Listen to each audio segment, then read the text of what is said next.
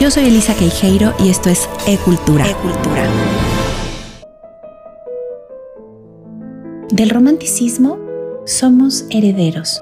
Y fue tan importante la época y nos ha dejado tanto en música, poesía, pintura, que bien vale la pena detenernos un poco más en la vida y en los detalles de estos personajes.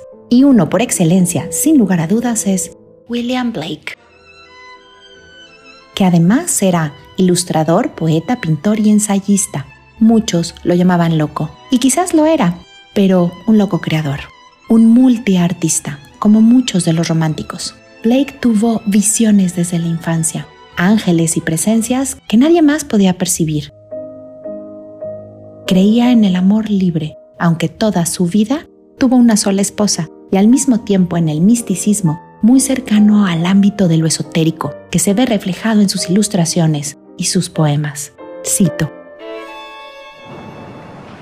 Ver el mundo en un grano de arena y el cielo en una flor salvaje, atrapar el infinito en la palma de la mano, la eternidad en una hora. La poesía romántica es enigmática. En ella no existe cabida para la lógica. La pasión surge desde las vísceras de la fuerza humana. Los poetas buscan fundirse con la naturaleza y usan sus fenómenos para intentar explicar las emociones, eso que cada uno de nosotros sentimos de forma diferente. Y de los escritos, esta intensidad se mueve a la pintura y fuertemente a la música. Beethoven es el romántico por antonomasia. Odiado por muchos y amado por otros, rompe con la forma clásica de hacer música para los reyes, las cambia por sus propias creaciones, porque él así lo quiere y así lo siente.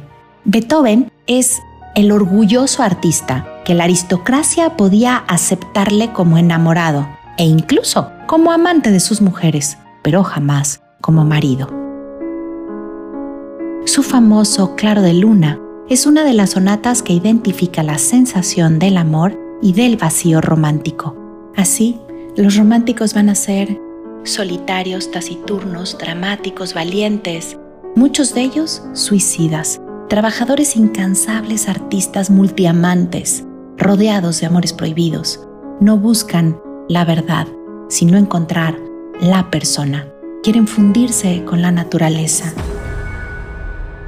Y sus aportaciones son enormes. Por ejemplo, gracias a ellos surge el género del terror y luego el del misterio, como el escrito por Edgar Allan Poe, que va a ser el máximo exponente de este género, de lo oscuro interno al extremo de lo perverso de la naturaleza humana. Lo llaman el impulso de lo perverso. Y esto lo convierte en un precursor de la psicología del siglo XX por la exploración de la mente y el inconsciente. O Moby Dick de Herman Melville, por ejemplo. La famosa novela americana es uno de los legados de la narrativa romántica. Es la búsqueda obsesiva de la venganza contra una ballena, el viaje interminable, como veían la vida los románticos. Cito, terminado y dificilísimo viaje, solo empieza otro, y terminando este, solo empieza un tercero y así sucesivamente para siempre.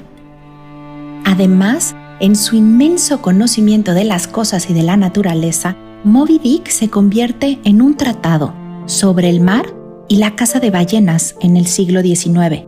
Es casi enciclopédico. Lo curioso, como a veces sucede, es que le fue muy mal cuando salió, pero un siglo después, todos los escritores lo alababan. En este caso, uno de los pocos que fue muy famoso en vida fue Lord Byron, caracterizado por sus escándalos, rebelde pero al mismo tiempo engreído, odiaba a las masas, pero sus editores lo convirtieron en un ícono. Era famoso por las fiestas que organizaba. En 1816, por ejemplo, largas escapadas a su casa del agua en Geneva, por supuesto acompañado de amigos y muchas mujeres. Este tipo de vida llegó a caracterizarse, al igual que su poesía, como el conocido Byronic. En otra de estas escapadas, contando historias de terror en una noche, se dice que Mary Shelley va a crear la idea y concepto de la famosa novela de Frankenstein o el Prometeo moderno, publicado en Londres en 1818. Esta novela, es el reflejo perfecto de la esencia del pensamiento romántico, una creación de la razón que se vuelve un monstruo contra su propio creador. Tiene los ingredientes de suspenso, terror y de ir en contra del extremo científico y razón de la época.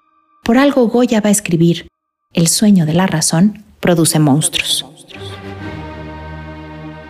Los viajes interminables de los personajes literarios románticos llenos de misterio y profundidad emocional eran el reflejo de aquellos que lo escribían. Sí, muchas veces la realidad supera la ficción. Prueba de esto es lo sucedido con el poeta Percy Shelley, cuya muerte parece un auténtico relato grotesco lleno de aventura, misterio y dolor. Y es que parece que Shelley vivió su vida y su muerte como un auténtico personaje romántico. El éxtasis que lo caracterizó durante su corta vida se conecta con el trágico de su muerte.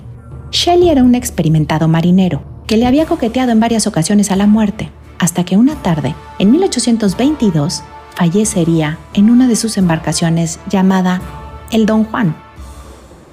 El cielo desde antes presagiaba tempestad, pero el capricho romántico de mantener estrecha relación con la naturaleza, el mar devolvió el cuerpo una semana después a la playa. Estaba irreconocible y con la cara devorada por los peces. Shelley fue incinerado ahí, en plena playa. Pero antes de proceder, su gran compañero, justamente Byron, pidió a su esposa Mary Shelley, con toda la intensidad que lo caracterizaba, que le dejara conservar el cráneo de su amigo. A lo que todos respondieron un rotundo, no hay manera. Pero eso no fue todo. Durante la incineración, el cuerpo no ardió como todos lo esperaban, quizá por la cantidad de agua que había absorbido o por el viento presente. Fue entonces que los asistentes vertieron sobre él más vino del que el poeta había consumido durante toda su vida. El resultado fue que el cadáver acabó partiéndose en dos, dejando el corazón al descubierto. ¿Quién guardó ese corazón? Mary Shelley, envuelto en unos poemas de John Keats. Así o más romántico el asunto.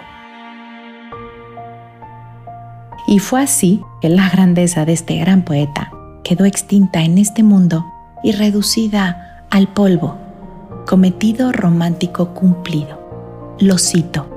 Cuando han muerto el placer y la esperanza, alejes el temor del pecho herido. Después de que esa deuda se ha cumplido, el polvo llama al polvo y nos alcanza de la fosa el abrazo entumecido.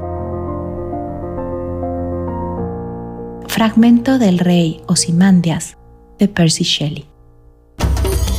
Yo soy Elisa Queijeiro y esto fue Arte con Placer y Cultura con Sentido.